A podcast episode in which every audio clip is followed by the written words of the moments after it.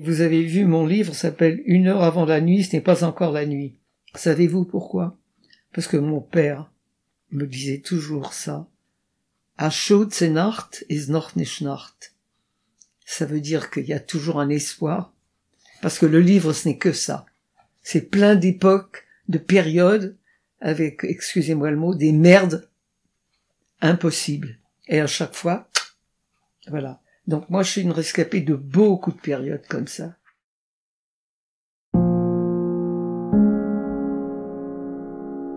La Shoah, mot hébreu qui signifie catastrophe, désigne la mise à mort de près de 6 millions de juifs d'Europe par l'Allemagne nazie et ses collaborateurs pendant la Seconde Guerre mondiale. En France, plus de 25% de la population juive totale sera décimée. Les enfants ne seront pas épargnés.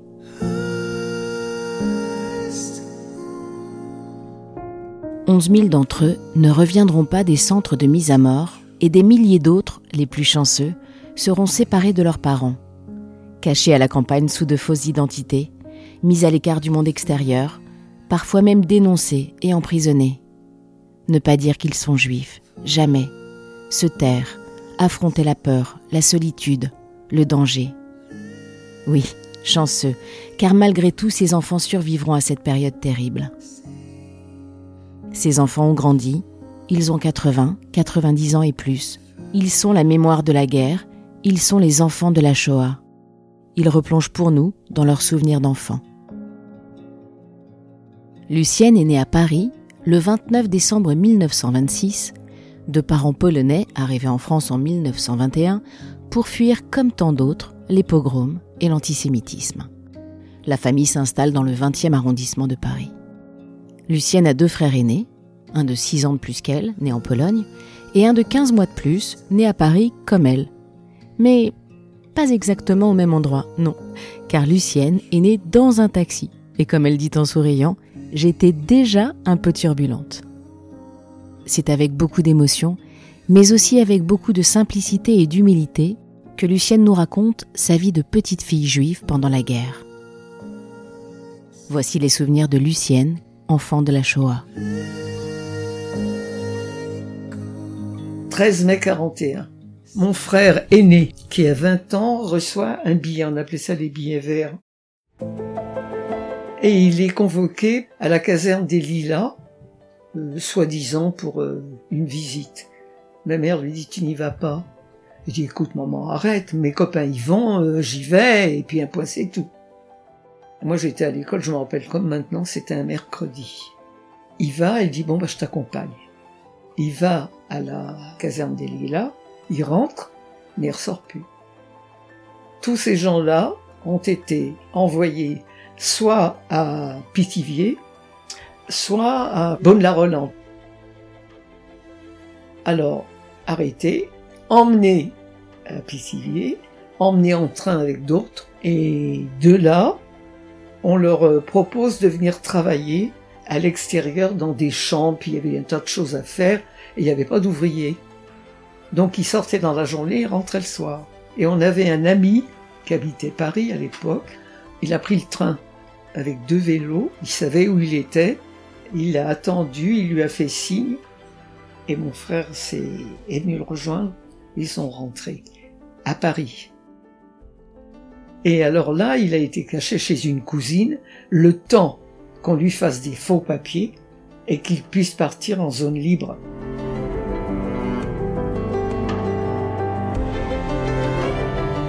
Il va pour partir en zone libre. Il est avec ma mère qui l'a pas lâché. Je t'accompagne. Elle était terrible, ma mère.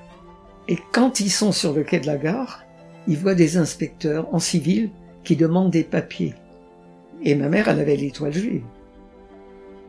Alors elle le prend contre elle et lui dit Tu m'embrasses sur la bouche. Et c'est ce qu'il a fait. Et les flics sont passés. Il y en a un qui a dit La vieille salope. Je vais vous dire, ma mère, elle a toujours eu, au moment, au moment où il fallait avoir, elle avait toujours le, le déclic. Voilà.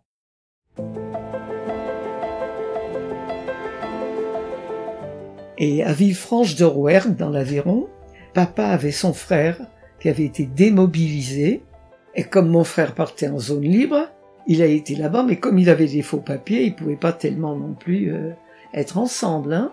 Et comme il avait 20 ans, il y avait des camps de jeunesse, on appelait ça. Et on mobilisait, mais les Français, hein. Et il a été mobilisé. Alors à chaque fois, il nous disait, quand il y avait des visites médicales, il était circoncis. C'était pas drôle. Et en même temps, il a travaillé pour l'armée juive. Il y avait tout un contexte qui était organisé sur Toulouse, euh, sur Grenoble, et il travaillait, ça s'appelait AGI. Et il a travaillé pour eux, et puis pour faire passer des gens. Et à la fin, comme ça devenait très dangereux, avec mon plus jeune frère, ils sont partis en Espagne.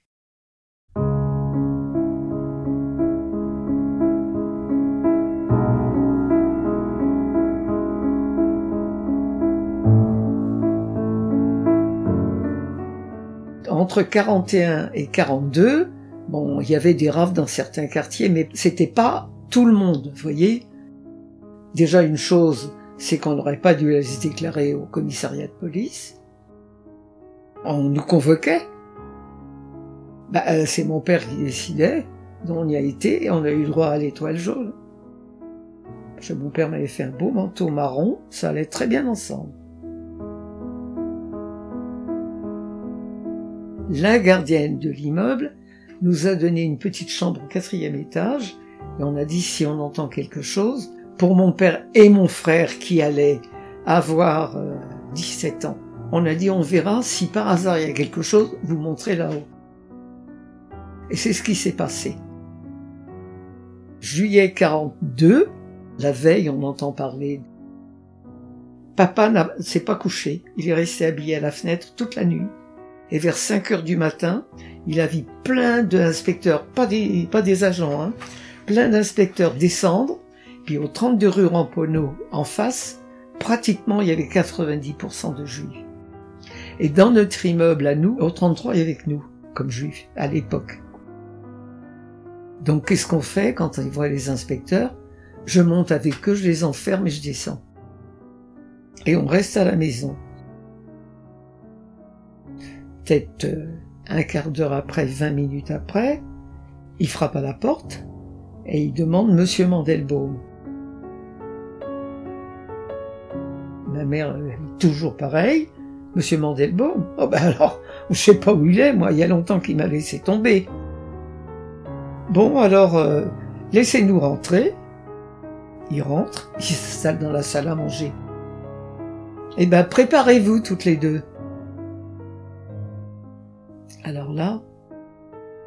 Jamais on n'aurait pensé qu'on prendrait les femmes et les enfants. La première des choses qu'elle fait, ma mère, elle savait qu'il y avait un petit peu d'argent, elle le met dans un costume de mon mari.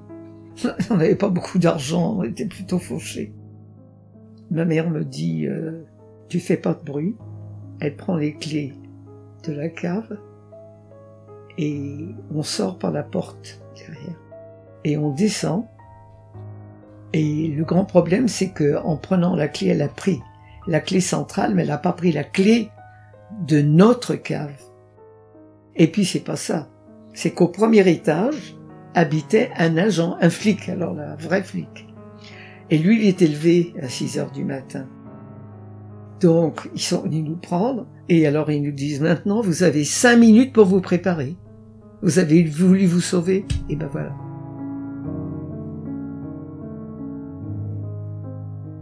Et je me souviens, on n'avait pas de valise, on n'avait rien. Pourquoi faire la valise? On prenait des vacances? Quelles vacances? Vous n'avez pas connu cette période, vous pouvez pas. Personne peut comprendre.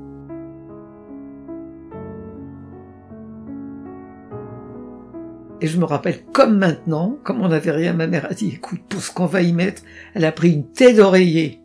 Et elle a mis un pull, un truc, un machin, rien. Et elle a pris ça sur son dos. Voilà comment on est parti. Et on a monté toute la rue Ramponneau, toute la rue de Belleville, et quand je passe là, je vois l'endroit d'où on est sorti. Et dans la rue des Pyrénées, il y avait un parking. On nous amène là. Et là, on voit un tas de gens qu'on connaît. J'ai une cousine du côté de mon père qui arrive en chemise de nuit avec ses deux enfants parce qu'elle voulait pas se laisser prendre. Elle voulait pas. Je veux pas, je ne partirai pas. Alors il l'a emmené comme ça. On voit des gens très stoïques qui sont assis sur une valise, qui font des tartines aux enfants, puis d'autres qui s'arrachent les cheveux de la tête, et puis, et puis, et puis tout ce qu'on pouvait voir qui était horrible. Et devant, il y avait déjà les bus. Et alors, si vous voulez, euh, venez euh, monter dans les bus, il y aura du lait pour les enfants. Ils nous, voilà, ils nous achetaient quoi. Et tout d'un coup, on entend un haut-parleur, les enfants nés en France et ayant 16 ans inclus sont libérables. Alors moi j'allais avoir 16 ans en décembre. Ça c'était en juillet. Alors ma mère me dit tu entends? Ben, J'ai dit mais maman j'ai pas 16 ans. Arrête Elle me prend par la main et elle avait repéré un inspecteur qui avait un chapeau je me rappelle. On sentait une humanité chez cet homme. Et elle lui dit euh, ma fille a 16 ans. Alors je dis non j'ai 15 ans et demi. Alors il me regarde et me dit, tu te mets près de moi et tu bouges pas. Alors je dis, moi je bouge pas, mais je bouge pas sans ma mère. Vous m'embêtez, toutes les deux. Bougez pas de là.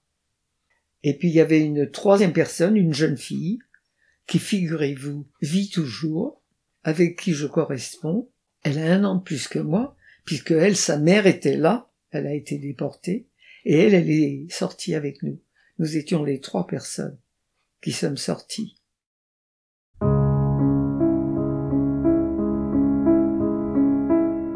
On sort de là, tous les autres étaient dans les bus et partaient au Veldiv.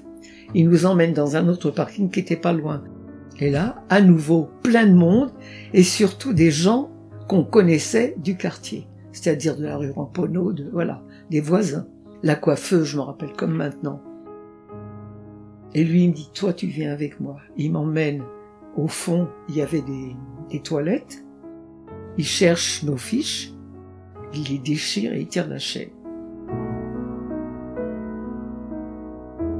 Quand on revient, j'entends ma mère qui, parce que les femmes disaient, mais vous êtes libérée, qu'est-ce qui se passe?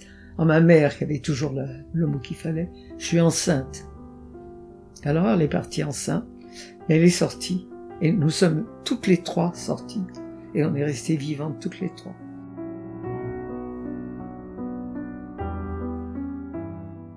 Le lendemain, je suis sur le boulevard de Belleville, et il me reconnaît, il me voit, il était là. Il vient vers moi. Et me dit Qu'est-ce que tu fais encore ici Partez Ne restez pas Vous vous rendez compte? Il fallait que mes parents partent, quittent Paris. Donc il faut trouver une cachette pour mes parents.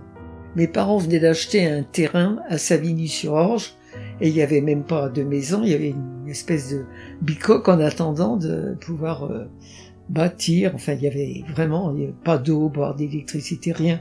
Et on part en bus parce qu'il n'y avait pas autre chose. Fallait changer, je me rappelle, à Châtelet, Porte d'Italie, le bus de la Porte d'Italie, jusqu'à Sévigny-sur-Orge. On les emmène là-bas, ils s'installent derrière la maison, pas de feu à faire, rien du tout, de toute manière on est au mois de juillet, hein. Mais même pour manger, rien, parce qu'il n'y avait pas le gaz et l'électricité, hein. Faut pas vous croire. Il y avait même pas de toilette, je crois, à l'époque. Vous pouvez pas savoir c'était. Mais on était heureux, heureux comme un juif en France. Ouais. Bon, et alors, donc, après ça, qu'est-ce qu'il fallait? C'était trouver un passeur pour que mes parents puissent partir en zone libre.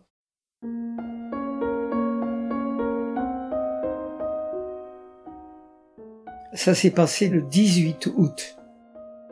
C'est greffé avec nous un cousin lointain de mon père qui était dans le coin, et encore un monsieur. C'était des camions énormes avec des espaces énormes, et dans cet espace énorme, il y avait des lames de parquet qui se levaient, et c'était comme un cercueil. Mon père et ma mère, dans un des, soulevaient le parquet, et l'autre, il y en avait un autre, il devait y avoir que mon frère et moi, mais comme il y avait deux personnes de plus, elles ont été avec nous, donc on était à quatre là-dedans. On entend parler en allemand, on entend les chevaux qui hennissent, et à un moment donné, ils viennent nous chercher Voilà, on est arrivé, vous êtes libre.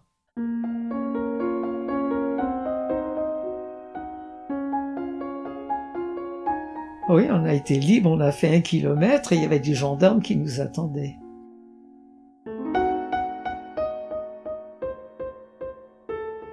Donc, ils nous emmènent au commissariat de police de Saint-Florent-sur-Cher. Ils nous logent dans un immeuble en construction.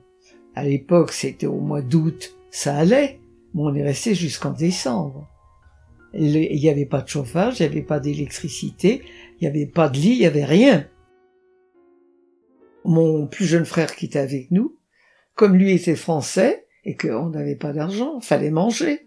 Il est parti dans la Creuse pour travailler au charbon de bois parce qu'il y avait des endroits là-bas où on faisait ça. Donc il avait 17 ans.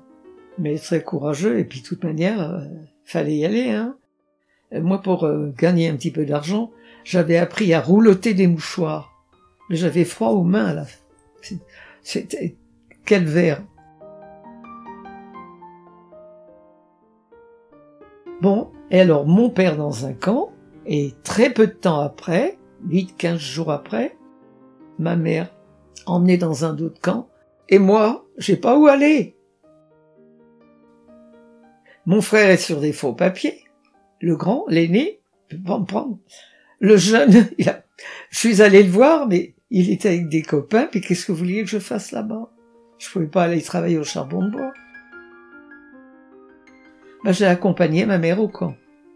Et j'ai vécu dans le camp avec elle, mais libre. Et le camp de Douadic. C'était un camp de rassemblement, il y en a eu beaucoup. On complétait le camp et hop, on le déportait, on le ramenait à Drancy et on partait. Bah, mon père, il a été dans un autre camp, au camp de la Messe d'ailleurs. Si je me souviens bien, j'avais même donné, il y avait des chansons qui m'avaient. Au camp de la Messe, non, pas loin de Limoges, aux portes de la Messe, il n'était pas rose, nous n'étions pas à l'aise.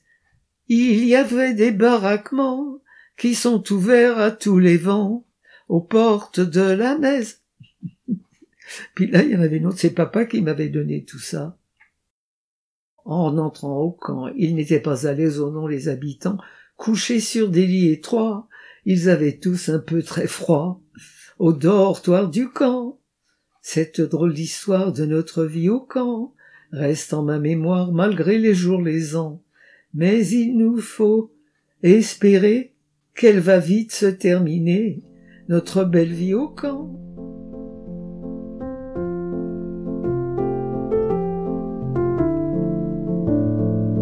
Pendant ce temps-là, on avait un ami qui habitait Nîmes et on pouvait obtenir avec un certificat d'hébergement de partir quelques jours pour voir la famille. On est parti et quand on arrive à, à Nîmes, bah vous pensez bien qu'on n'allait pas retourner au camp. On retourne pas à Douadic. Ah bah non. De Nîmes, on est revenu à Villefranche, où mon frère nous a trouvé une chambre. Mais vous savez où il a trouvé une chambre? C'est un ancien bordel. Alors des fois une heure du matin, vous savez, c'était pas des sonneries ni rien, il y avait un marteau, tapé avec le marteau. Et puis alors je me souviens de cette pièce, c'était une immense chambre avec un énorme lit, mais on dormait tous les trois dans le lit. Maman, mon plus jeune frère et moi. Alors mon père était toujours dans le camp, et un jour, ayant deux enfants français, on lui a donné une permission de jours. Et quand il est venu nous voir, on l'a pas reconnu. Il fait peur. Il a une petite barbiche, il avait maigri alors qu'il était plutôt rond. C'était terrible. Alors il se préparait à repartir. On lui a donné une permission, il peut pas faire autrement. Faut qu'il reparte. Alors mon frère lui a dit, tu veux repartir? Tiens, tu peux plus repartir maintenant. Il l'a déchiré. La permission?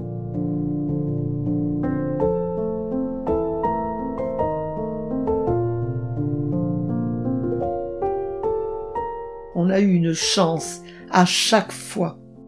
Une famille de cinq qui revient complète, ça n'existe pas beaucoup. J'ai eu une chance exceptionnelle. Quand nous on est parti avec ma mère du camp d'Ouadic, Le lendemain, il a été entièrement emmené et déporté. La Schutzenacht ist noch nicht Nacht. C'est ça. Une heure avant la nuit, c'est pas la nuit.